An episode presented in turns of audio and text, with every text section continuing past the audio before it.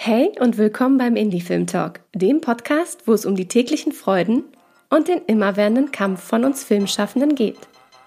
Viel Spaß!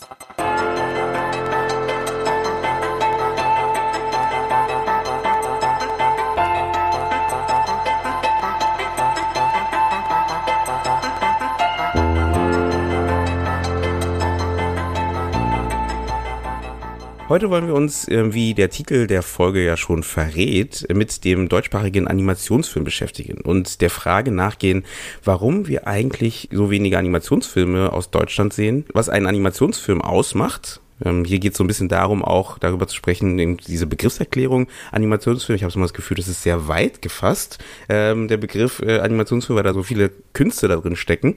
Und ähm, wir wollen auch darüber sprechen, welche Möglichkeiten es gibt, um Animationsfilme erfolgreich umzusetzen. Vielleicht kommen wir da auf ein paar Ideen für äh, Kollegen und Kolleginnen, die entweder im Animationsfilmbereich selber arbeiten oder eben äh, vielleicht auch für Menschen, die vielleicht gar nicht aus dem Animationsfilmbereich kommen, aber gerne eben in diese Richtung Animationsfilm Animationsfilm etwas umsetzen möchten. Ich glaube, das ist nämlich auch ganz spannend. Bei diesem Gespräch sitze ich natürlich mal wieder nicht alleine hier. Das wäre natürlich auch mal spannend. Ich muss mal eine Folge machen, wo ich ganz alleine spreche. Weiß nicht, was das bringt, aber man, man muss ich mal probieren. Äh, aber für dieses Gespräch sitze ich natürlich nicht alleine hier und habe einen äh, Gast eingeladen, nämlich die Annegret Richter ähm, von der AG Animationsfilm. Ja, hallo, schön, dass ich hier sein darf. Schön, dass du da bist, würde ich mal sagen. Annegret, du bist Geschäftsführerin der AG Animationsfilm, hast davor oder hast ähm, im Vorhinein aber auch beim Leipziger Filmfestival den Animationsfilmbereich geleitet und warst auch mal Festivaldirektorin beim Filmfest Dresden. Ähm, genau. Ähm, das sind jetzt so kurze Steps, aber du weißt natürlich viel mehr, was du alles so gemacht hast. Vielleicht kannst du ja mal kurz einen Blick in deine äh, Historie werfen und vielleicht auch sagen, wie bist du denn zum Film gekommen? Ja, genau, das hat, das hat eigentlich schon vorher angefangen, aber das Doc Leipzig äh, Filmfestival hat natürlich trotzdem einen großen Anteil dran.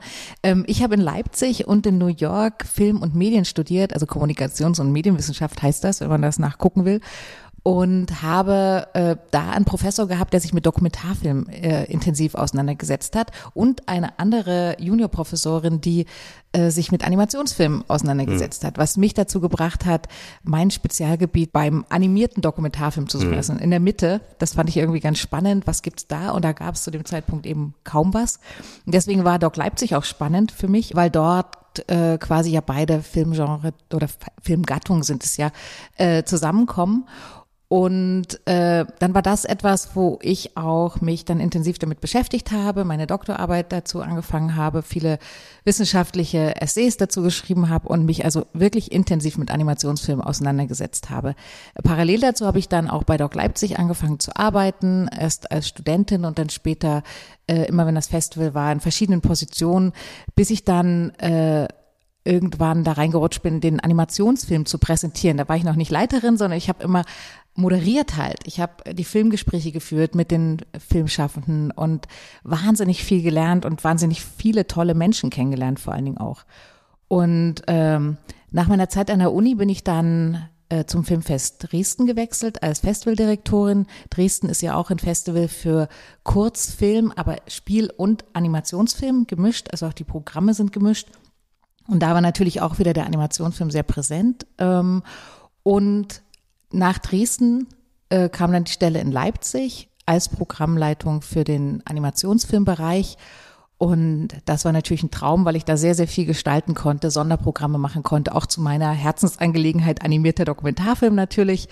Ähm, da haben wir auch in Kombination mit dem dokumentarischen Bereich ganz spannende Sachen gemacht. Und wie gesagt, ich konnte wieder ganz viele Menschen treffen, viele mhm. neue Innovation, äh, Richtung sehen, auch, auch so Stimmungen ähm, in der Gesellschaft in den Filmen wahrnehmen. Also es hat wahnsinnig viel Spaß gemacht. Und äh, während dieser Zeit wurde die AG Animationsfilm in Leipzig gegründet als Bundesverband der Animationsfilmbranche.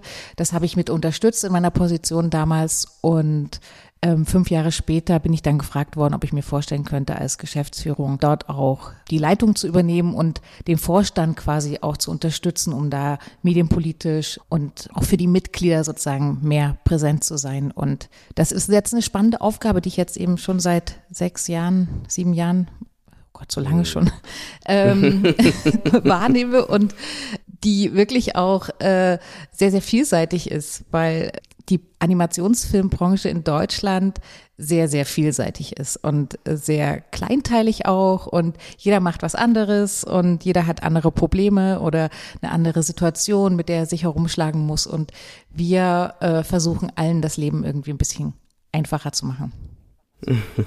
Jetzt auf jeden Fall schön gesprochen.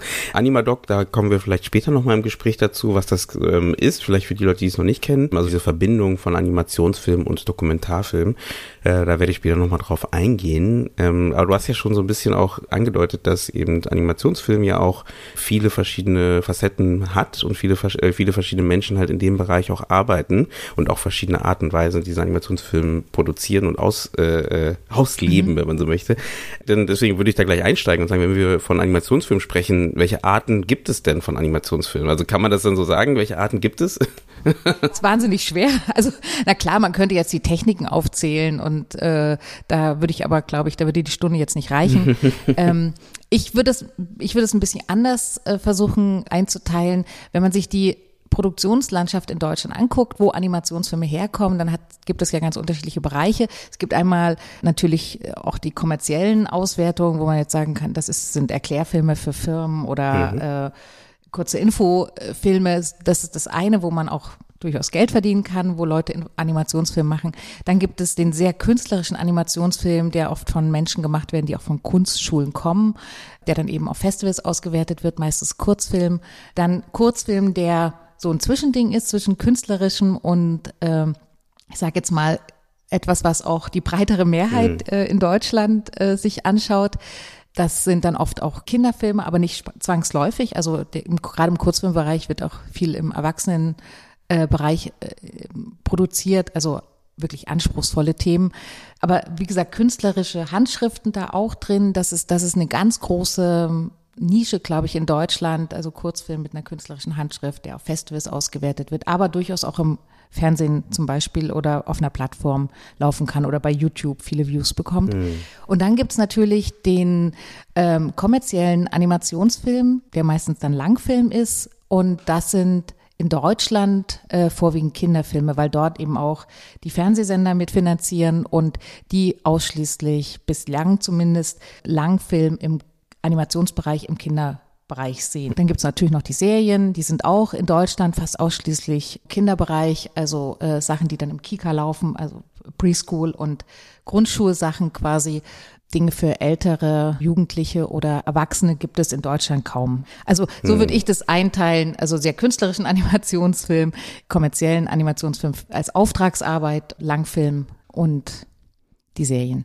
Ja, spannend auf jeden Fall, wie du es aufgeteilt hast. Ähm, genau, weil das ist genau auch die Schwierigkeit, finde ich, ne? Auch für den Animationsfilm, wie teilt man den ein? Oder ich meine, man muss ja nicht alles in Boxen immer denken, aber man hat ja dann doch manchmal so die Frage, ist denn jetzt der 3D-Film auch ein Animationsfilm in dem klassischen Sinne oder ist der 2D-Film, also 3D-Film meine ich mit Computer animiert, oder ist der 2D-Film dasselbe oder sind es halt zwei verschiedene äh, Paar Schuhe, auch was den Produktionsablauf angeht, ist es ja schon ein anderer Weg, ne? Es ist ein anderer Weg, da hast du recht, aber auf der anderen Seite geht es ja darum, welche Geschichten will man erzählen und wie man, will man sie erzählen und letztendlich bedeutet die Animation, dass es künstlich hergestellte Bilder sind. Also die quasi zum Leben erweckt werden. Das ist ja der Begriff Animation. Mhm. Und dementsprechend ist das ja egal, ob das jetzt ein Computer macht oder ob man es per Hand macht im Einzelbildverfahren ähm, über Stop Motion oder Liegetrick oder was auch immer. Das, äh, das Prinzip ist ja dann dasselbe, nur dass einmal der Computer das übernimmt.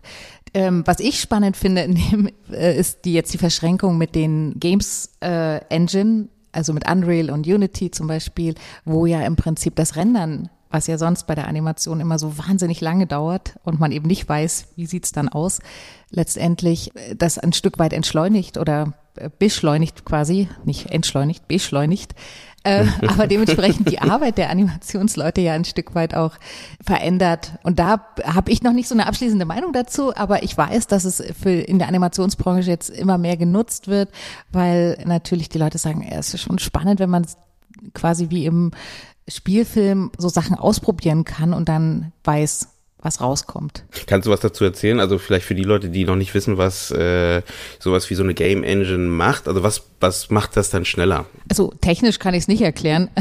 Das, das, da bin ich tatsächlich nicht die Richtige. Aber äh, wenn ich es richtig verstanden habe, und äh, das kann, glaube ich, jemand, der damit produziert, äh, viel, viel besser erklären, ist, ist es so, dass man tatsächlich äh, die einzelnen Szenen ausprobieren kann mit verschiedenen Schatten, mit verschiedenen äh, Kameraperspektiven und das im Prinzip in Echtzeit ja gerendert wird, wie bei einem Computerspiel ja auch. Wenn man da eine neue Szene tritt, hat man ja auch den Hintergrund und die äh, Person und die Bewegung im Prinzip gleich äh, mhm. aktuell da. Und das war vorher bei den 3D-Programmen ähm, noch nicht ganz so möglich. Man konnte natürlich die Figur im Raum drehen und alles, aber diese ganze Einordnung der Figur in den Raum und ähm, das, was quasi beim Game ja essentiell ist, das hat so noch nicht stattgefunden. Das ging dann erst beim Rendern, wenn alles zusammengerechnet wurde. Quasi Rendern bedeutet ja im Prinzip, dass dann alle Datenmengen zusammengepackt werden. Und deswegen konnte man da nicht ganz so viel ausprobieren, wie das jetzt der Fall ist. Also, aber wie gesagt, das ist eine noch relativ neue Sache, die seit ein paar Jahren äh, für die Animation tatsächlich eine Relevanz hat, die aber tatsächlich eben auch immer stärker genutzt wird. Nicht für alle Filme und auch nicht für alle Techniken und auch nicht für alle Menschen ist das, ist das geeignet. Aber äh, ich sehe da schon einen kleinen Trend. Nee, das ist auf jeden Fall richtig. Also ich finde es auch spannend, auch wie du es gerade erklärt hast. Also es gibt halt schon die Möglichkeit, schneller zu produzieren auch, ne? Also schneller in dem Sinne von eben, du musst jetzt nicht äh, immer erst alles aufbauen, dann Rendern drücken. Rendern kann auch schon mehrere Tage da manchmal dauern, wenn es halt eine große ne, Szene ist und dann erst die Fehler sehen und dann wieder nochmal neu bauen. Ähm, das ist natürlich ganz schön und ganz hilfreich, wenn man halt das live ähm, direkt sehen kann, ähm, auch was Lichtsetzung angeht etc., um dann halt äh, direkt direkt eben das Ergebnis zu sehen. Du hattest auch von einem Projekt erzählt, aber äh, das geht fast jetzt schon zu weit, äh, von einem Projekt erzählt, wo die ähm, Herrschaften halt ähm, auch mit Motion genau. Capture halt die Sachen zusammengefügt haben. Das heißt, du, äh, Motion Capture heißt, die Leute haben einen Suit an und ähm, können halt sich bewegen und das wird halt direkt halt in das Programm reingeladen und das heißt, du hast diese Animationen, die die Leute machen, halt direkt in der äh, im fertigen Film, also ohne dass du mhm. nochmal rendern musst dazwischen. Das ist natürlich schon genau. spannend. Also das ist, das ist eben auch das, was die Schwierigkeit, Animation zu erklären, was ist denn Animation eigentlich so äh, in der Definition so schwierig macht ähm, oder die Schwierigkeit mhm. herstellt, weil nämlich Animation so vielseitig sein kann. Und ich festgestellt habe, ähm, dass die meisten Leute, die in der Animation arbeiten und an der Filmhochschule äh, Animation studiert haben, relativ vielseitig sind. Die können sehr, sehr gut zeichnen, ähm, haben aber auch ein Verständnis für 3D-Programme. Mhm was ja auch schon eine große Leistung ist. Also ich denke immer so Wahnsinn, was die Menschen alles können. Also die mehrere, mehrere Computerprogramme beherrschen sie, beschäftigen sich ständig mit neuen Programmen und müssen sich dann auch immer, wenn sie in der äh, Produktion sind, ja auch mit den neuesten Updates dieser ja. Programme oder mit einem neuen Programm und vor allen Dingen auch mit dem, sind denn die Programme dann kompatibel mit anderen Programmen oder muss ich da noch eine, habe ich eine Schnittstelle, die ich erstmal programmieren muss? Also oft sind dann auch Leute involviert, die irgendwie kleine Codes schreiben, ja. damit das alles miteinander mhm. zusammenpasst. Also ich, ich finde, Animation ist heutzutage mehr als nur sehr, sehr gut zeichnen können, weil du musst technisch auch ein großes Verständnis haben für die Zusammenhänge und für die Programme, mit denen du mhm. arbeitest. Und das finde ich der Wahnsinn. Das, das stimmt auf jeden Fall. Dann lass uns mal einen Step zurückgehen und dann fragen, also wie ist denn der Stand der, ähm, des deutschsprachigen Animationsfilms? Also was würdest du denn sagen? Weil ich habe das Gefühl, der äh, Animationsfilm findet aktuell sehr stark im, also klar, es gibt, wie du schon gesagt hast, einmal diesen für den Erklärfilm etc. Aber wenn es jetzt um den narrativen Animationsfilm geht, der findet schon sehr stark in, eher in den Festivals statt, äh, im Kurzfilmbereich statt ähm, und bei den Kindern statt. Ne? Ähm, aber äh, ansonsten im Mainstream ist der so ein bisschen, zumindest äh, aus Deutschland, besonders irgendwie nach hinten getreten. Also wir haben Beispiele aus Amerika, ähm, aus England, ne? also was wie Kubo oder äh, natürlich die ganzen Pixar-Sachen etc., die werden von, auch von Erwachsenen gesehen, von Kindern gesehen, ne? so durch die Bank weg, aber aus dem deutschsprachigen Raum sieht man da sehr wenig. Gibt es da irgendwie Zahlen dazu?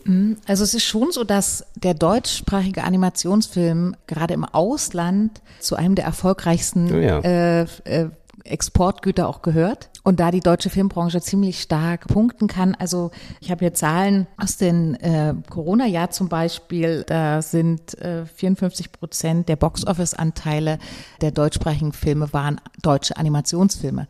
Das sind alles lange Kinderanimationsfilme gewesen, die dann aber auch bei Netflix oder bei Amazon wirklich wochenlang unter den Top Ten waren und dort gestreamt wurden international.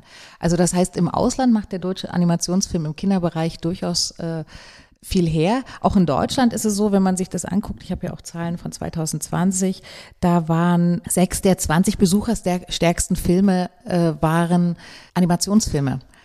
Auch Kinderanimationsfilme natürlich, ne? also weil Erwachsenen-Animationsfilm gibt es in Deutschland kaum, aber äh, das läuft schon. Ne? Es ist nur sehr, sehr wenig, was insgesamt produziert wird, weil anteilig ist es so, dass der ähm, Animationsfilm an der Gesamtfilmproduktion etwa nur drei Prozent ausmacht pro Jahr.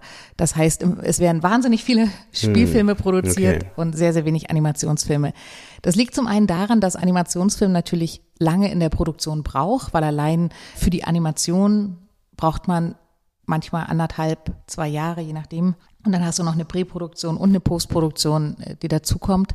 Und oft ist es auch so, dass die Finanzierung oft sehr, sehr lange dauert. Das heißt, selbst wenn die Idee eines Animationsfilms im Raum steht, das Ergebnis sieht man dann meistens erst nach zehn Jahren. Und dementsprechend, das ist ein, ein Faktor, wo man sagen kann, ja, das, äh, deswegen gibt es weniger Animationsfilme. Das andere ist, sie sind ausschließlich eben im Kinderbereich oder fast ausschließlich im Kinderbereich aus Deutschland, was daran liegt, dass bei der Förderung von Langfilmen das Fernsehen mit dabei sein muss als Partner und die sich ja vorwiegend im Kinderfilm oder im Kinderbereich engagieren. Die sehen Animation nicht in einem Unterhaltungsspektrum für Erwachsene. Und ähm, dann kommt noch dazu, dass Animationsfilme auch dadurch, dass sie teuer sind, in der Finanzierung immer eigentlich in der Regel Koproduktionen sind aus Deutschland heraus. Das hat andere Hintergründe, das Fördersystem, dass wir keine Tax Incentives haben und so weiter, also äh, Steuerermäßigung, die es in allen, fast allen europäischen so. Ländern mhm. mittlerweile mhm. gibt.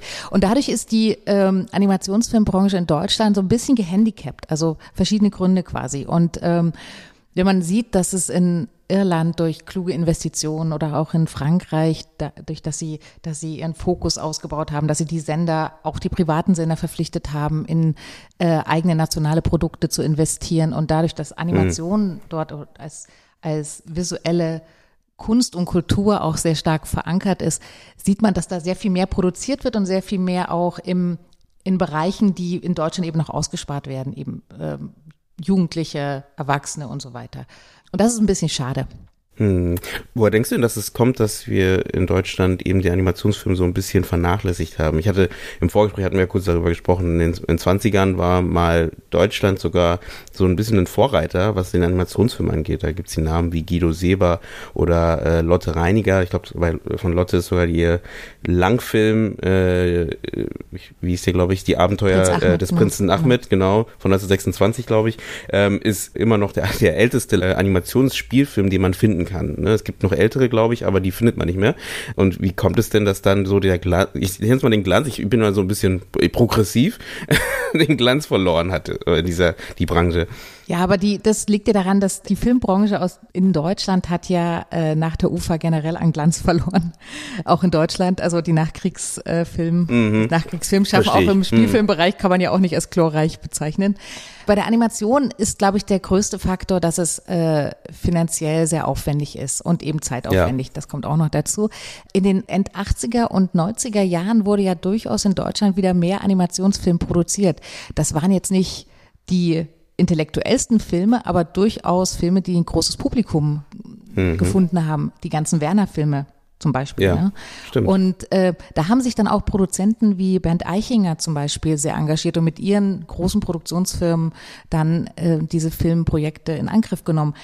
Das Ganze ist aber alles dann so ein bisschen zerplatzt äh, mit der Medienblase, die zerplatzt ist Anfang, Anfang der 2000er. Und Animationsfilm war dann eben nichts mehr, wo man mit einer Investition reingegangen ist. Äh, das war für die Sender riskant, das war für die Produktionsfirmen riskant und dadurch wurde quasi das alles so ein bisschen auf Halt ge gestellt und so richtig kann man es nicht erklären, weil wie gesagt, das Spielfilmschaffen ging ja weiter im, in Deutschland, aber Animation wurde ausschließlich, wie gesagt, für den Kinderbereich produziert, wenn überhaupt. Ich glaube, es hat auch ein bisschen den Hintergrund natürlich, dass die Filmförderung äh, die wirtschaftlich ausgerichtet ist, sich da auch eine sichere Bank verschaffen wollte und gesagt hat, Kinderlangfilm funktioniert meist mhm. oder immer. Ähm, bei erwachsenen Themen hm, weiß man nicht so richtig, ne, ist kritisch und dafür so viel Geld. Ja, also ich glaube, da kommen verschiedene Faktoren zusammen. Die Filmförderung, das, das äh, sozusagen Produzenten, die äh, in den 90ern vielleicht noch risikobereiter waren, in den 2000er dann aufgehört haben, sich mit Animation zu beschäftigen und dass die Sender vor allen Dingen auch mit ihren Investitionen äh, in den Spielfilm, aber auch in den Serienbereichen sehr, sehr stark runtergegangen sind. Es ist spannend, dass du äh, Werner zum Beispiel bringst, ähm, weil fiel mir auch gerade ein äh, beim, beim, beim Sprechen, das stimmt. Es gab ja so eine Zeit, wo eben, ich meine, Werner äh, zum Beispiel, äh, das ist ja, ein, ist ja fast eine Serie gewesen. Ich glaube, es gab drei Filme oder irgendwie sowas. Genau, ne? Also, genau ähm, ne? also es war doch richtig, war richtig beliebt in der Zeit, wo es rauskam. Es und gab, ja, gab auch einen Film über Dieter Bohlen, der war zwar nicht besonders toll, stimmt. aber also wenn man sich dann mal da äh, reinfuchst, was da so alles äh, produziert wurde, das war schon, das war Klamauk, aber es Mhm. war ja trotzdem auch produziert, ne? Und da, es gab schon so eine Hochzeit der deutschen Animation. Das kann man schon äh, sagen, die vielleicht jetzt nicht gesellschaftliche Relevanz hat, aber durchaus auch ähm, Filme gemacht hat, die sehr publikumsstark waren und dementsprechend Ja. auch Gewinne eingefahren haben. Ich finde es sehr spannend, weil Animationsfilm kann ja nochmal, zum Beispiel, wenn es um das Thema fantastische Welten geht, etc., ja nochmal manchmal sogar einiges mehr als eben der, der Realspielfilm. Ähm, und da, deswegen habe ich mich so gewundert, dass es halt irgendwie irgendwann runtergegangen ist, ne? Weil man halt irgendwie sagen könnte, hey, man hätte hier die Möglichkeit. Ich gebe dir aber recht, natürlich, die Produktion ähm, ist natürlich dann da vielleicht in dem Sinne auf, aber ist die auf, kann man sagen, dass Animationsfilm aufwendiger ist? Ich meine, klar, zwei Jahre, ähm, aber vorher hat ein Spielfilm auch zwei Jahre gedauert, das hat sich ja dann auch verändert in den letzten Jahren. Ja, also ist es denn so viel aufwendiger und teurer als ein Spielfilm? Es kommt darauf an, wie teuer der Spielfilm ist. Also die Animationsfilme Gut, in Deutschland werden schon sehr, sehr kostengünstig produziert im Vergleich zum Beispiel zu einem Disney- oder Dreamworks-Film, die ja mehrere hundert Millionen Dollar kosten. In Deutschland äh, sind Langfilmproduktionen in der Regel zwischen, ich würde mal, fünf und sieben Millionen. Das ist wirklich wenig im Vergleich dazu. Also der Hintergrund daraus ist, oft ist nicht mehr Geld da, weil um einen Film zu produzieren, brauchst du ja Geld. Und aus Deutschland heraus, das hatte ich vorhin schon gesagt, kann man keine komplette Finanzierung stemmen. Also dass selbst wenn du alle Förderungen, die es gibt in Deutschland kriegen würdest, würdest du es nicht schaffen, einen Animationsfilm mit rein deutschen Geldern zu finanzieren. Das ist wahnsinnig schwer. Also ich weiß eigentlich nur von einem, die das jetzt geschafft haben in, in den letzten äh, Jahren, aber äh, es ist wirklich, wirklich schwer. Ähm, weil es einfach, äh, vieles ist nicht kompatibel. Der GMPF zum Beispiel als High-End-Serien- und Filmfonds der, des Bundes ist für Animationsfilm zwar offiziell zugänglich, aber de facto hat noch nie ein Animationsfilm oder eine Animationsfilmserie vom GMPF profitiert, weil die Kriterien einfach nicht stimmen. Okay. Ähm, Mhm. Und solche Kleinigkeiten, also der Animation, oder Kleinigkeiten sind es in dem Fall nicht, es sind ja große Gelder, aber äh, solche Aspekte, solche Stellschrauben sind es auch, die wir als Verband zum Beispiel dann aufdecken und sagen, hey, guckt mal, das kann doch nicht sein. Ähm, zum Beispiel, wieso gab es keine Sektion Animationsfilm in der Deutschen Filmakademie in den letzten Jahren? Die ist vor zwei Jahren gegründet worden. Nicht, weil die äh, Menschen gesagt haben, ach, Animationsfilm ist uns nicht wichtig, sondern weil es bislang keine Rolle gespielt hat und weil keine, keiner auf die Idee gekommen ist, da mal drüber nachzudenken, dass es vielleicht auch schön wäre, eine Sektion Animationsfilm zu haben. Und so ist das an ganz vielen anderen Stellen auch. Ähm, die Abrechnungsformulare, die eben für Spielfilm gemacht sind und nicht für Animationsfilmproduktion und die dann natürlich bei einer Animationsfilmproduktion, die ja einen viel längeren Produktionszeitraum haben, äh, Schwierigkeiten bringt, weil man eben nicht äh, eine große Tranche an Geld braucht, die man in sechs Wochen auszahlt, sondern man braucht viele kleine Tranchen, um die ähm, Gehälter der Angestellten zu bezahlen und, und der Honorarkräfte, um dann äh, die Produktion über eben anderthalb oder zwei Jahre am Laufen zu halten. Und diese ganzen Dinge, die man immer nachverhandeln muss, wo man eben merkt, das System ist anders und wir müssen uns da jetzt Ja. irgendwie reinbrechen, es sind immer Ausnahmen.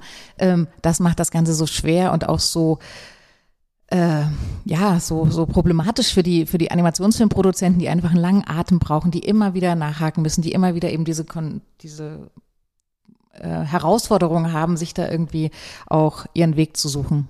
Hm. Was denkst du denn, hat denn sowas wie, ich meine, in den letzten Jahren war das Thema Animadoc ja auch ein ganz wichtiges Thema, ne? Ähm, auch durch Walz of Bashir zum Beispiel, ähm, ein Film äh, von 2008, glaube ich, ne?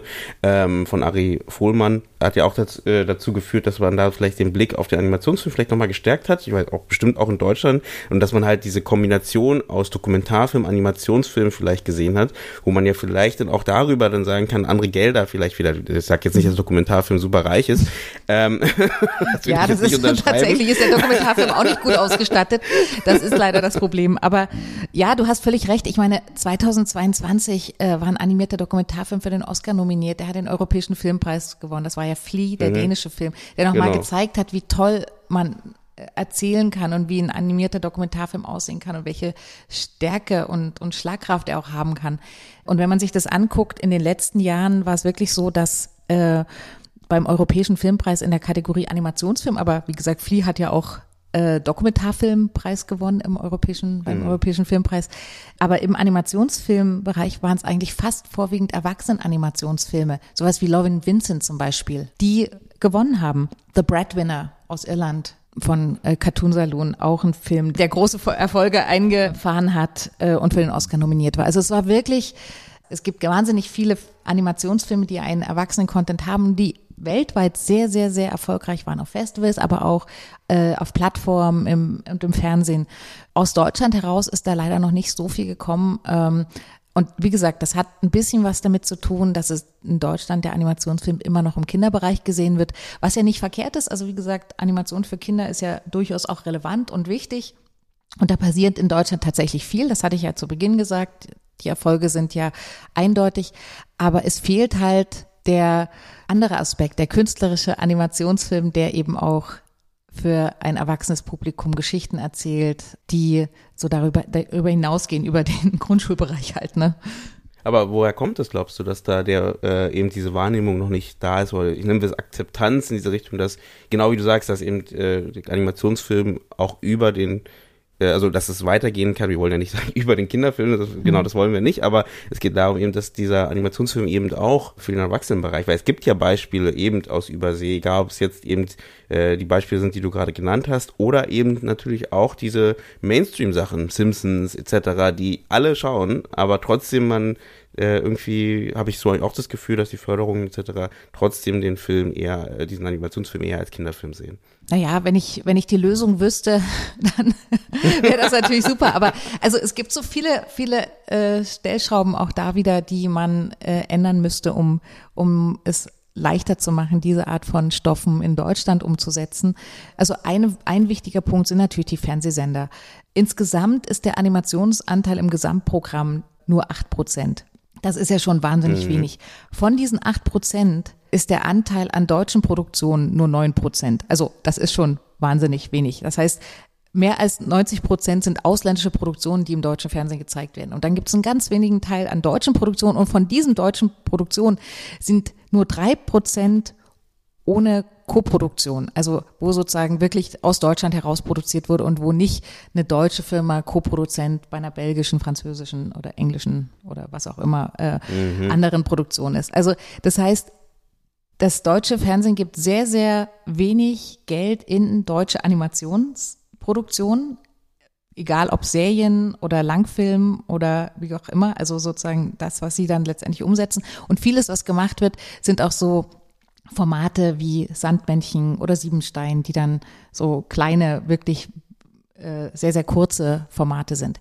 So, das heißt, es gibt eigentlich dort gar nicht so eine richtige Andock- Möglichkeit, wenn man mit einem langen Erwachsenenstoff kommt, weil man erstens immer im Kinderbereich landet und zweitens vom Budget her man ja schon alles sprengt, was quasi äh, die öffentlich-rechtlichen da zur Verfügung haben und sie das wirklich, wirklich wollen müssen wollen, äh, um da mitzufinanzieren. Und das ist natürlich eine Herausforderung, die für Produzentinnen in Deutschland äh, fast nicht zu stemmen ist. Deswegen, also ich kann immer nur sagen, wenn man ein tolles Thema hat, ja, man muss es immer wieder probieren und man muss einfach hartnäckig sein, aber die Chancen sind einfach so gering. Und äh, das Problem ist aber, wenn man die eigene Idee hat und sie umsetzen will und aber nicht die deutsche Finanzierung bekommt, muss man ja ins Ausland gehen, sich einen Co-Produzenten suchen und dann ist es oft so, dass dann die ausländischen Anteile höher sind als die deutschen Anteile und damit verliert man ja wieder seine majoritäre Co-Produktionsfunktion. Also sozusagen, du musst ja mehr als 50 Prozent haben, um Hauptproduzent oder Produzentin zu sein. Und wenn du aber nicht majoritäre Produ Produzentin bist, äh, hast du auch die ganzen Rechte und die ganzen Lizenzen ja nicht mehr. Ne? Also das ist ja auch dann in, eine Frage der Auswertung. Was machst du dann, wenn du auswertest? Wer hat die Rechte? Wer kann in Sachen entscheiden, äh, Lizenzen vergeben und so weiter? Und das ist ein großes Problem für die Produzentinnen äh, in Deutschland, dass sie eben quasi sich dann oft auch verbünden müssen, zwangsläufig mit Co-Produzentinnen aus dem Ausland, die eben Gelder haben, auch über diese Steuerermäßigungen. Ganz oft Belgien, Luxemburg sind da große Länder, mit denen viel gemacht wird. Und die einfach dann viele, viele Rechte verlieren und auch Fachkräfte teilweise auch, ne? weil mit diesen Steuerermäßigungen gehen ja auch Produktionsorte und Menschen einher, die man abgibt. Also Koproduktion ist schön, aber Koproduktion ist auch immer ein Deal. Ich gebe dir das, du gibst mir das. Und oft bedeutet es quasi nicht immer das Beste für die deutschen Produzenten. Das heißt, wenn man jetzt, wenn du die Möglichkeit hättest, was wäre denn, was würdest du denn sagen, müsste sich denn in Deutschland vielleicht ändern? Was also jetzt so zusammengefasst ändern, damit mehr Animationsfilm aus Deutschland oder deutschsprachiger Animationsfilm auf den Markt kommt, wo auch die, die, die Rechte und Lizenzen auch in Deutschland bleiben, ähm, um halt diesen Markt halt auch wieder hier weiter voranzubringen und auch mehr Filme wieder machen zu können? Also ich würde mich freuen, wenn es zum einen die Möglichkeit gäbe, den Nachwuchs besser auszubilden. An den Filmhochschulen passiert das schon, aber an den Filmhochschulen machen die Studierenden Kurzfilm.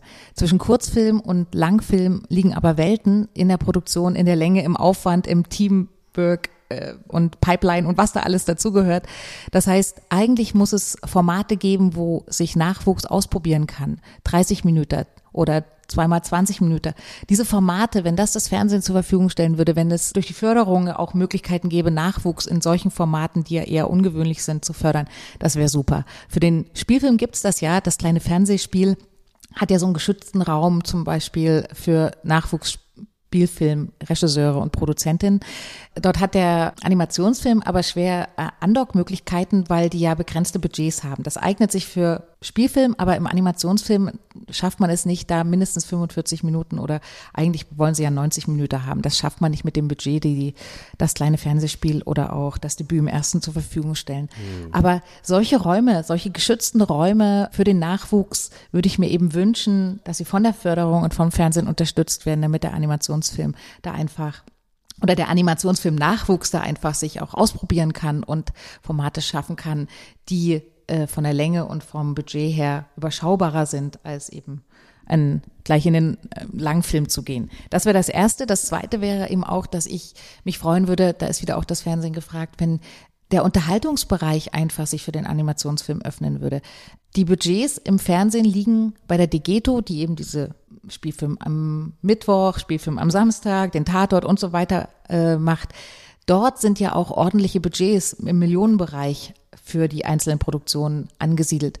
Damit könnte man auch durchaus mit noch anderer Finanzierung einen Animationsfilm machen. Das muss aber gewollt sein von den Sendern, dass da eben auch mal Animationsfilm läuft. Mir ist klar, dass man mit den Budgets aus dem Kinderbereich keine großen Sprünge machen kann. Und das ist ja auch das, wo man immer so gegen, gegen die Wand läuft. Da können die Redakteure ja auch nichts dazu, weil sie sind ja auch Mangelbudgetverwalter. Aber es gibt ja durchaus Bereiche im Programm äh, bei den Sendern, wo die Programmbereiche finanziell ein Stück weit besser ausgestattet sind, wo sie auch eine Animation unterstützen könnten.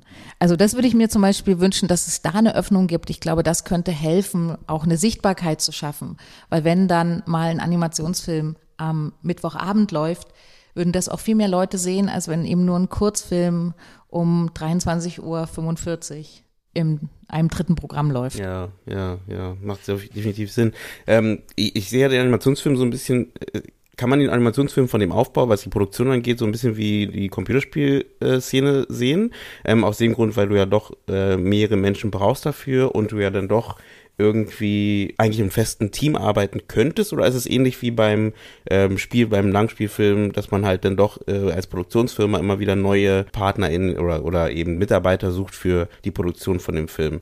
Also ich frage das gerade so in diese Richtung, weil wenn man das mehr als in diese Richtung Computerspielfirma sieht, da ist es ja ein bisschen anders aufgebaut. Die Herausforderung beim Animationsfilm ist, dass du ja deine Mitarbeiterinnen eben kontinuierlich beschäftigen möchtest. Das meine ich, genau. Und das mhm. ist mhm. aber schwierig, weil du ja von so vielen Förderbausteinen abhängig bist.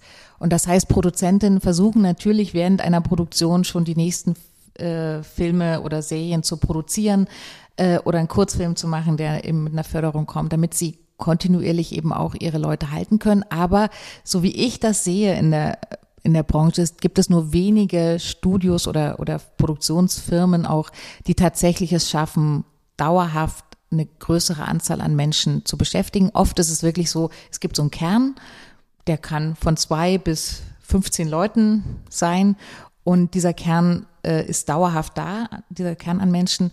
Ähm, und für eine größere Produktion wird dann entweder ein anderes Studio mit engagiert. Äh, oft hängt es ja auch daran, dass du wenn du regionale Förderung bekommst, deine Regionaleffekte in bestimmten Ländern äh, erfüllen musst, das, dann ist es sowieso sinnvoll, mit einem anderen äh, Studio oder einer anderen Produktionsfirma zusammenzuarbeiten, weil die dann wiederum ihre Arbeitskräfte oder ihre äh, mit neuen Mitarbeiter da einbringen können.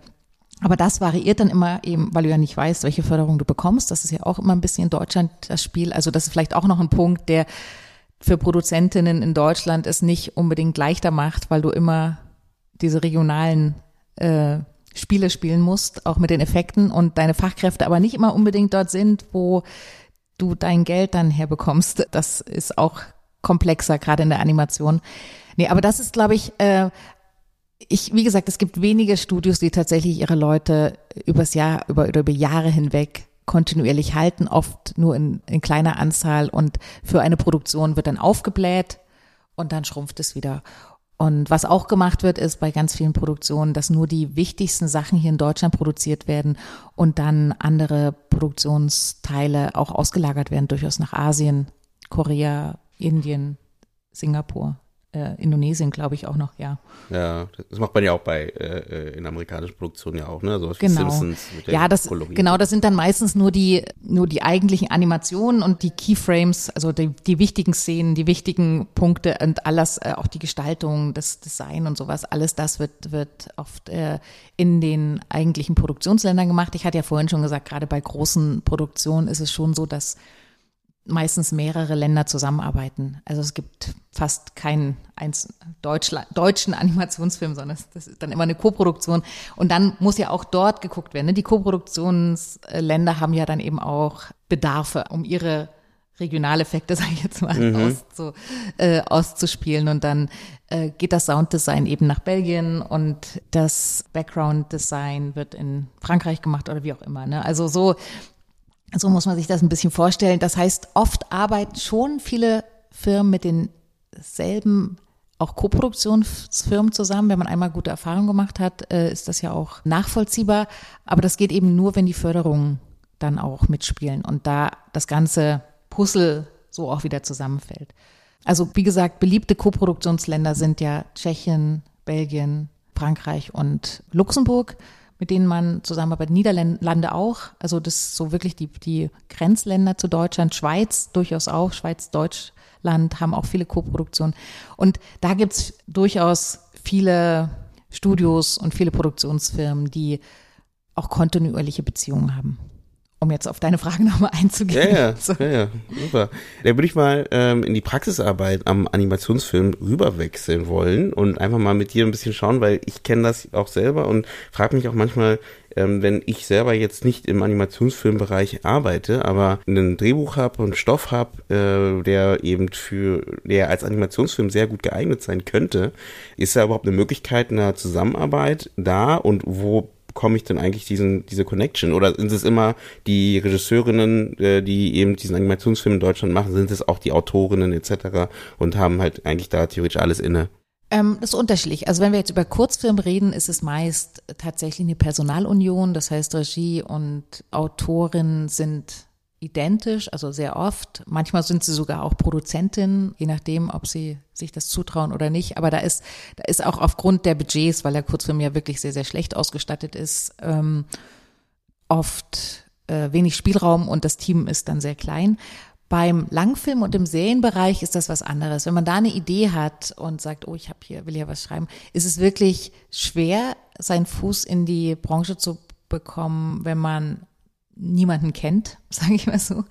Weil das Wichtigste ist, dass man einen Produzenten findet. Der Produzent oder die Produzentin, wenn sie die Idee mögen, selbst wenn es nur eine Idee ist und noch kein Drehbuch, kann damit nämlich zu einer Förderung gehen und sagen, hey, ich möchte Stoffentwicklung machen, Drehbuchentwicklung machen. Aber dafür müssen die Produzentinnen daran glauben. Und äh, wie gesagt, die Produzentin muss man erstmal treffen und davon überzeugen, dass das gut ist, was man hat. Und, ähm, und dann, wenn das Drehbuch dann steht, egal ob man das dann selbst geschrieben hat oder ob da vielleicht ein Autor oder eine Autorin auch äh, genommen wurde. Oft ist ja Drehbuch für Animationsfilm auch nochmal fast ganz Spezielles, weil ne, du hast ja keine Schauspieler, die sprechen, sondern Figuren und auch da ist die Darstellungsform dann auch eine andere. Ja, und dann geht's ja weiter, ne? Also äh, in der Entwicklungsphase müssen dann die Layouts, die Designs entwickelt werden, wie soll das Ganze aussehen, in welcher Technik soll es gemacht werden, was geht überhaupt äh, finanziell 3D oder nutzt man ein Programm wie Blender, was eben sozusagen kostenlos ist oder eins, was man kaufen muss? Hat man die Lizenzen schon? Wo hat die Produktionsfirma auch Erfahrung? Und dann natürlich auch wieder, ja, ne, wenn es ja. eine Serie werden soll, hast du vielleicht noch mal eine andere Möglichkeit, als wenn du nur einen Langfilm machst, weil eine Serie ja auch äh, aufeinander aufbaut. Dann kannst du die Fernsehsender damit reinholen, die ja auch beim Langfilm mit dabei sein müssen. Ähm, du brauchst halt verschiedene Partner und Partnerinnen, die an dich und an dein Projekt glauben. Aber das allererste, was du brauchst, ist jemand, der sich mit dem ganzen Förderwahnsinn auskennt und die Vernetzung hat. Ich glaube, das Wichtigste ist, dass man sich erstmal vielleicht auch erkundigt, wo so diese Pitchings stattfinden für so Projekte. Also es gibt ja verschiedene Ebenen äh, und zum Beispiel den Animation Production Day in Stuttgart, der während des Internationalen Trickfilmfestivals stattfindet, der ist zum Beispiel toll, wenn man da vorher mit einem Produzentin mit, oder einer Produzentin spricht und mit denen dann dorthin geht und das dann zum Beispiel pitchen kann vor anderen Produzentinnen, vor Sendern, hat man schon einen, hm. einen guten Eindruck, ob das, was man da vorhat, funktioniert oder eben auch nicht. Ich kann jetzt schwer einschätzen, wie weit die Projekte jeweils vorangetrieben sein müssen, damit sie dort dann auch eine reelle Chance haben. Das ist immer schwer zu sagen. Wenn du eine richtig geile Idee hast, dann kann die eben sozusagen auch im Treatment schon gut verstanden werden. Aber wie gesagt, erstmal braucht man den Fuß in der Tür und das ist tatsächlich schwierig. Und da würde ich mir immer einen Produzenten oder eine Produzentin holen, die versteht, wie, wie man das Spiel spielt. Ja, ja, ja, ja. ja das, ist, also das ist ja natürlich ähnlich wie beim, beim Spielfilm ja auch, ne? Man braucht ja trotzdem, also oft in der, oder in der Regel braucht man ja schon den Produzenten da mhm. äh, oder die Unterstützung von äh, einer produzierenden Person, ähm, um da überhaupt an die Förderung ranzukommen, etc. pp. Definitiv. Deswegen ja. sehe ich da die Verbindung auf jeden Fall gegeben. Ähm, Ne? Also da äh, ist, ändert sich das gar nicht so dolle. Ich hätte mir da überlegt, was gibt's denn da überhaupt für Pitching-Programme? Äh, genau, weil du gesagt hast, Animation Production Day ähm, ist ein Ort. Äh, gibt's da noch mehr solche Sachen, wo man sagen kann, vielleicht auch einfach nur, um Animatoren kennenzulernen oder einfach mal in den Austausch zu kommen, weil ich, ich habe irgendwie das Gefühl trotzdem, dass es halt so zwei verschiedene Bereiche. Wir reden alle über Film, ne? aber es sind so zwei verschiedene Netzwerke. Ähm, wenn du halt, es kann sein, dass du äh, super vernetzt bist im Langspielfilm, äh, aber weil du noch keine Person im Animationsbereich kennst, bist du da eigentlich noch gar nicht so ja, vernetzt dafür. Absolut. Also äh, um Animationsmenschen kennenzulernen, gibt es tatsächlich weniger Orte, glaube ich, als es für Spielfilmmenschen gibt. Aber die zum Beispiel die Festivals sind, äh, auf denen Animation auch ähm, explizit eine Rolle spielt, sind, sind sehr wichtig. Annecy ist ja das größte internationale Animationsfilmfestival der Welt, würde ich jetzt sogar behaupten. In, das findet immer im Juni eben in Frankreich in Annecy statt. Und dort ist, sind tatsächlich alle, die Amerikaner, die Asiaten, die äh, afrikanischen Studios eben, und eben auch alle europäischen Studios. Und dort gibt es einen Markt, dort gibt es Pitchings, dort gibt es Vernetzungsmöglichkeiten, jede Menge Networking-Events, nenne ich das jetzt mal, wo man einfach Leute trifft. Und man muss, glaube ich, sehr, sehr offen sein und einfach Menschen ansprechen und mitlaufen. Deutschland hat da auch immer einen deutschen Empfang. Also es ist wirklich eine spannende Szene, die nicht so riesig ist, also es ist durchaus überschaubar, auch international ist, fühlt sich dann, wenn man auf mehreren Festivals im Jahr ist, immer an wie ein Klassentreffen. weil man die gleichen Menschen trifft. Das ist im Spielfilm, glaube ich, ähnlich. Ne? Also, wenn, aber wenn man einmal drin ist, äh, dann, dann kennt man die Menschen ja auch. Und dann ist es wirklich so, es gibt richtige Programme, zum Beispiel auch von auf europäischer Ebene, die nennen sich dann Cartoon äh, Movie oder Cartoon Forum oder Cartoon 360 Grad, die eben für verschiedene speziell Angebote im äh, Animationsbereich sind, also Spielfilm, Serie oder Transmedia 360 Grad eben. Dann gibt's noch Nachwuchs, Springboard heißt das, wo dann eben explizit äh, Animationsnachwuchs angefragt wird und pitchen kann vor Fernsehsender, Vertreterinnen.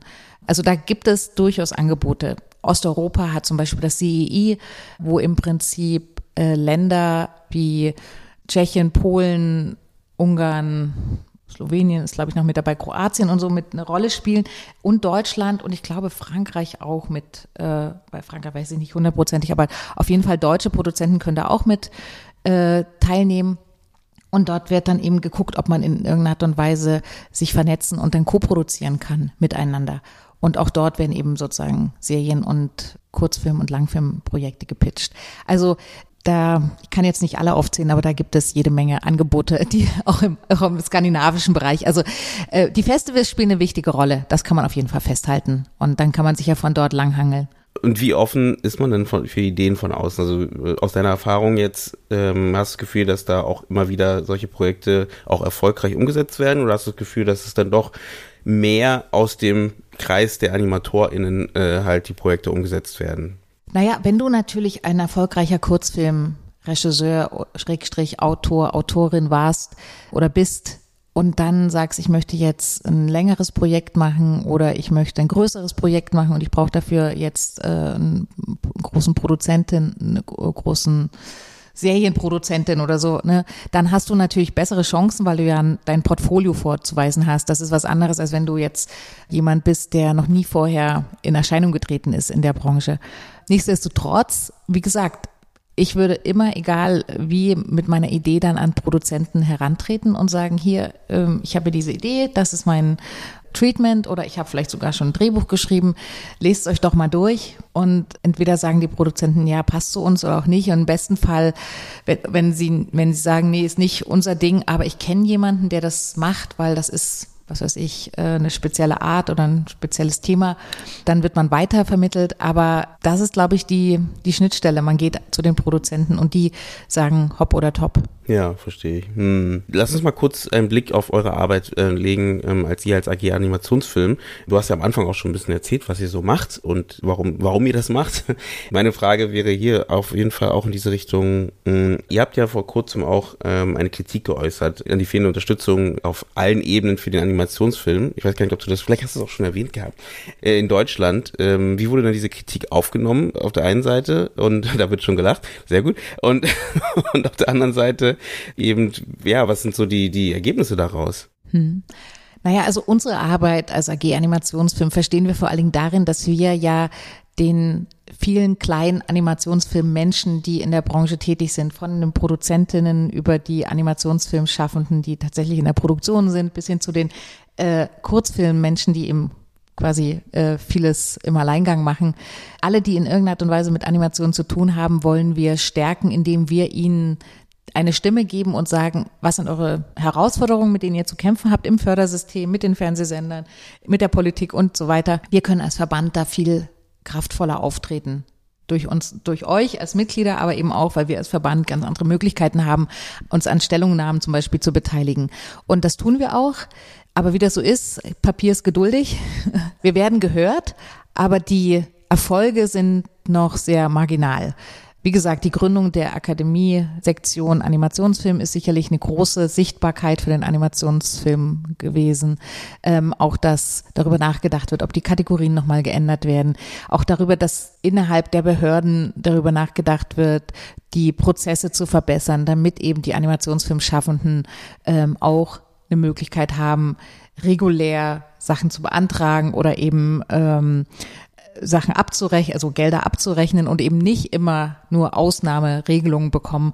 Auch das haben wir geschafft. Und wir sind im, also ich würde mal sagen, wir sind sozusagen immer der, der Stachel im Fleisch. Wir sehen ja die Probleme und wir reden darüber und wir werden nicht müde darüber zu reden und hoffen, dass dann irgendwann der stete Tropfen den Stein höhlt und äh, Veränderung bringt. Ich denke auch, dass die Leute zumindest in, in den, in den Entscheidungspositionen zumindest sensibilisiert sind. Ich kann nur sagen, hier in Mitteldeutschland zum Beispiel, der MDR macht relativ viel im Animationsfilmbereich im Rahmen der Budgetmöglichkeiten, muss man immer sagen. Ne? Also die äh, äh, können ja, wie gesagt, im Kinderbereich auch nur mit dem Geld arbeiten, was da ist. Aber sie hören zu und sie erklären dann auch, warum Dinge nicht gehen. Und da muss man dann schon eben auch die Kirche im Dorf lassen und sagen, okay, ja, äh, wenn sich strukturell nichts ändert, können wir auch nur bedingt Dinge ändern. Aber da arbeiten wir eben dran, dass die Strukturen vielleicht auch sich ändern.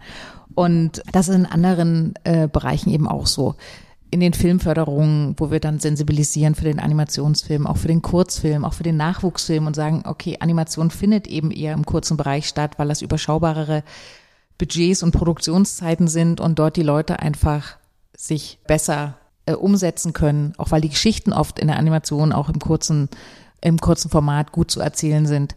Und wenn man sich das anguckt, deutscher Kurzfilm ist sehr erfolgreich. Das muss man auch sagen. Also die Festivalerfolge sind nicht zu vernachlässigen.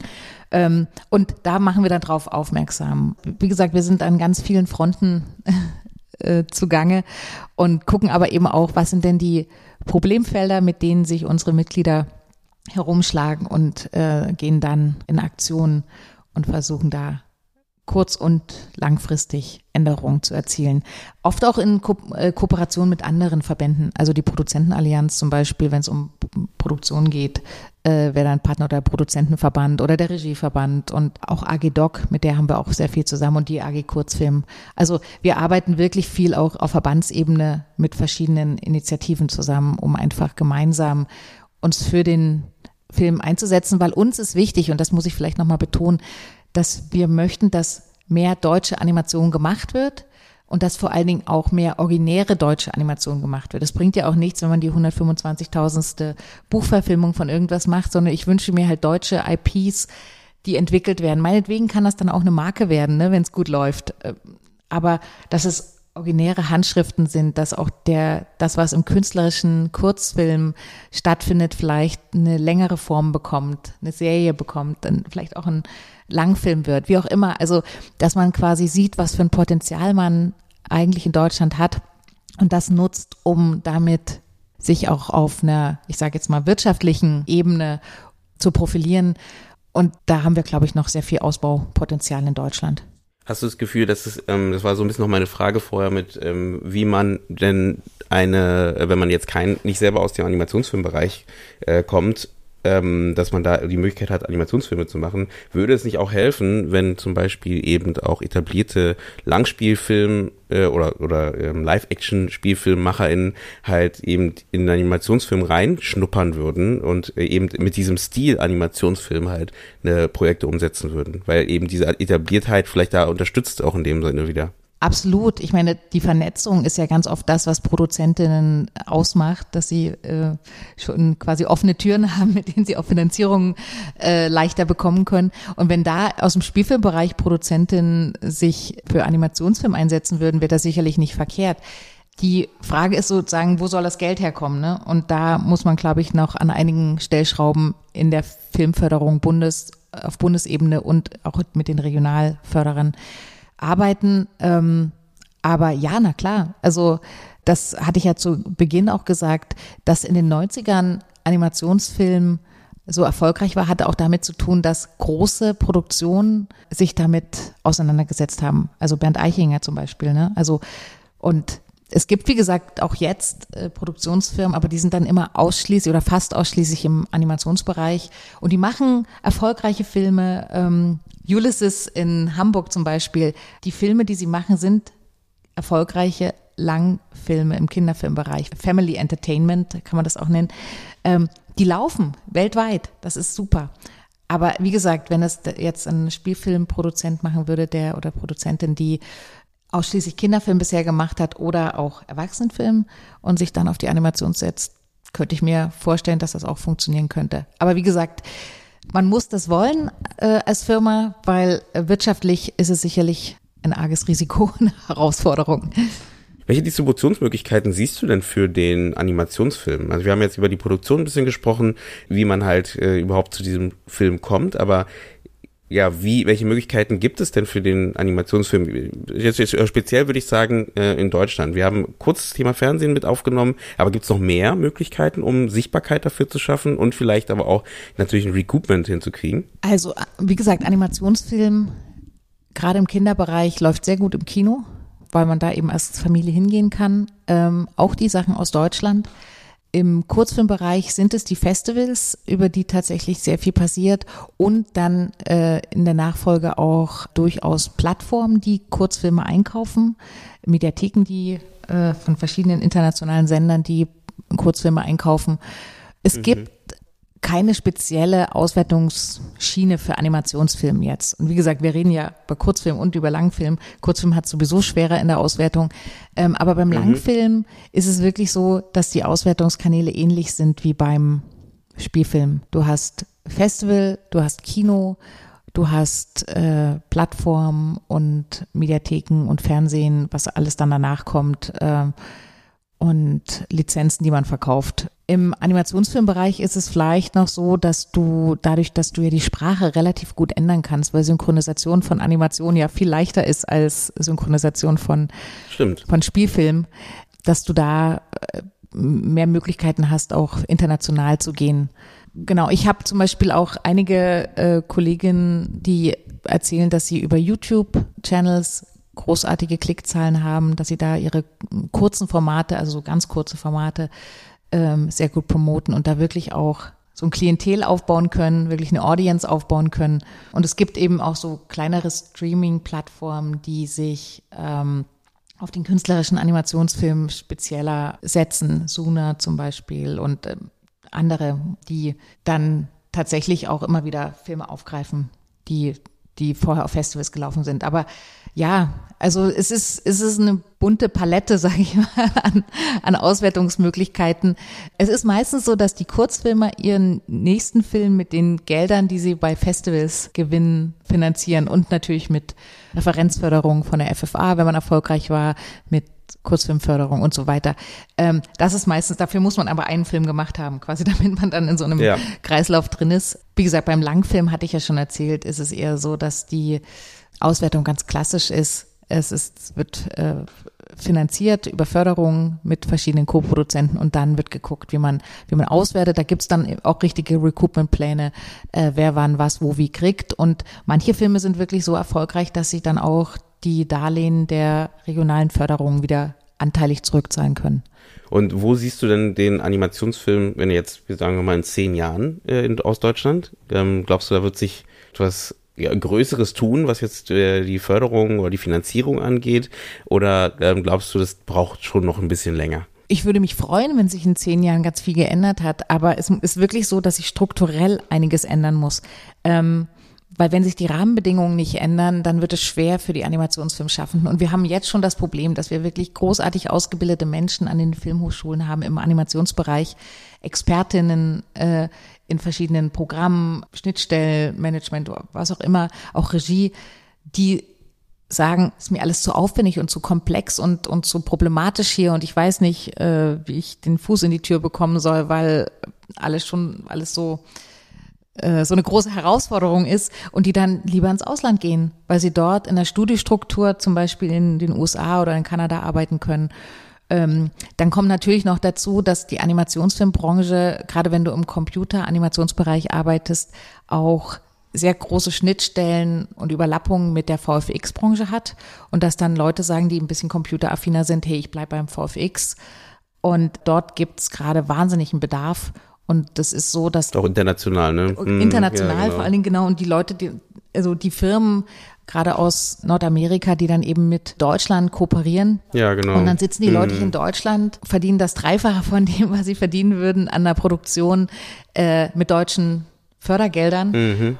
und machen trotzdem tolle Sachen. Das sind dann eben VFX-Bilder ne, und nicht ganz Animationsproduktionen, aber eben auch tolle Sachen, die man international auswertet. Und da muss ich ehrlich sagen, da, das ist schwer. Also das, äh, es muss nachjustiert werden im Filmfördergesetz, im Rundfunkstaatsvertrag, dass sie sozusagen die Sender mehr in die Pflicht genommen werden, dass die Filmförderung vereinfacht wird, dass die Animation auch eine andere Basis bekommt, dass sie zum Beispiel für den GMPF empfänglich wird und so weiter, dass der Kurzfilm auch gestärkt wird. Das hatte ich vorhin schon gesagt. Wenn der Nachwuchs keine Chance hat, sich zu profilieren und auch eine größere Sichtbarkeit zu haben und nicht immer nur sozusagen von einer äh, unterfinanzierten Kurzfilmförderung zur nächsten zu hangeln, sondern eben auch mal andere Formate machen kann, die finanziert sind, weil sie Sendeplätze haben oder weil sie eine, eine Filmförderungsrelevanz haben. Das wäre so hilfreich, weil Leute sich dann weiterentwickeln könnten und dann mit dieser Weiterentwicklung wir Regietalente nicht verlieren würden nach England oder nach Irland oder nach Frankreich. Und mhm. das passiert halt jedes Jahr immer wieder, dass wahnsinnig talentierte Menschen einfach weggehen. Das ist eine Sache. Und das andere, was ich auch immer mit äh, in die Runde schmeiße, wenn ich mit der Branche rede, ist, der Kurzfilm ist der Ideenpool der Animationsfilmbranche. Ist im Spielfilm sicherlich ähnlich. Aber das darf man nicht vernachlässigen. Man muss deshalb den, den Kurzfilm stärken, äh, auch finanziell, weil dort tatsächlich sichtbar wird, wer äh, wie arbeitet und vielleicht in zehn Jahren tatsächlich groß sein kann. Perfekter Abschluss. Ich sehe auf jeden Fall aus deinen Aussagen äh, Aufgaben, die der Animationsfilmbereich, aber auch wir als Filmbranche einfach haben, um diese, diese Art von Film halt weiter voranzutreiben und auch wieder sichtbarer zu machen und auch hier vielleicht auch, wir hatten das Thema Erwachsenen, als Erwachsenenfilm vielleicht auch wieder Anklang finden zu lassen. Das äh, würde ich auf jeden Fall mitnehmen und ich glaube, äh, auch die Zuhörer nehmen das mit und äh, bedanke mich bei dir für das Gespräch zum Thema Animationsfilm, deutschsprachiger Animationsfilm und ja, ich glaube, was cool wäre, wäre, falls du äh, die Zeit haben solltest, ähm, vielleicht äh, doch mal so eine Liste zu machen, ganz kurz, vielleicht hast du die auch schon, mit ein paar spannenden Animationsfilmen, ähm, die man vielleicht nicht verpassen sollte und die, wo man unbedingt mal reinschauen sollte, weil dann würde ich die nämlich mit in die Shownotes packen deutsche Animationsfilme. Genau, genau, die man halt ja. ähm, mal gesehen haben sollte, um auch so ein bisschen die Vielfältigkeit zu zeigen ne, ähm, vom deutschsprachigen Animationsfilm, weil ich glaube eben äh, auch hier, das gilt aber für die ganze Filmbranche, ist ja immer das Thema Vermarktung, Sichtbarkeit des Films, ist mhm. ja sowieso schon schwierig ähm, äh, in Deutschland, weil auch die Gelder dafür ja meistens schon fehlen und Richtig. dann ist es beim Animationsfilm eher wahrscheinlich nicht leichter und dementsprechend sollte man da, glaube ich, auch sehr stark drauf gucken, ne, dass man halt da die Möglichkeit schafft. Vielleicht kann ich noch einen Punkt zur Distribution von Animationsfilmen, gerade im Kurzfilmbereich sagen. Es gibt ja in Deutschland zwei Agenturen, nämlich die Kurzfilmagentur Hamburg und Interfilm, die dann durchaus ziemlich erfolgreich auch Kurzfilme ähm, promoten und für den Animationsbereich natürlich, der vorwiegend im Kurzfilm stattfindet, sehr, sehr wichtig sind. Also vor allen Dingen, wenn man da äh, Filme mal braucht für Filmprogramme, kann man mhm. dort nachfragen und tolle Filme sehen. Super, vielen Dank für den Hinweis und ähm, genau, vielen Dank für das Gespräch. Dementsprechend würde ich das Gespräch jetzt abschließen und ähm, ich bedanke mich bei den Zuhörenden für eure Ohren und dass ihr dabei wart. Ihr könnt uns natürlich wie immer ähm, folgen bei Instagram und mit jeder Social Media App, nicht jeder, aber auf jeden Fall Facebook und LinkedIn sind wir, glaube ich, auch. Und natürlich wäre es ein, äh, eine super nette Sache, wenn ihr uns abonniert bei jeder Podcast-App, also egal ob jetzt Spotify oder iTunes oder besser gesagt heutzutage Apple Podcast. Das waren fast viel zu viele Informationen, die ich jetzt gerade gestreut habe.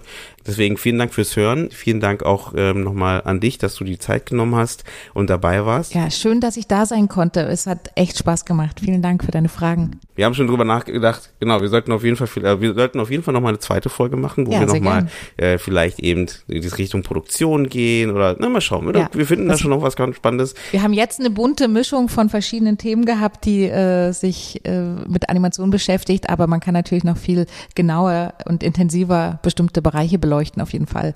Also Animation ist einfach sehr, sehr kleinteilig auch. Mm. Nicht nur in der Herstellung, sondern auch in der äh, Diskussion. Ja, definitiv. Und äh, auf jeden Fall nach dem Gespräch habe ich auf jeden Fall Lust, hatte ich auch schon davor, aber besonders nach dem Gespräch, ähm, da nochmal in die Tiefe zu gehen und ähm, vielleicht, vielleicht sogar selber einen Stoff in diese Richtung zu geben. Ähm, deswegen vielen Dank, vielen Dank. Ja, klar, und äh, ich wünsche allen Zuhörern einen schönen Morgen, schönen Abend oder schöne Nacht und wir hören uns bei der nächsten Folge. Vielen Dank. Tschüss.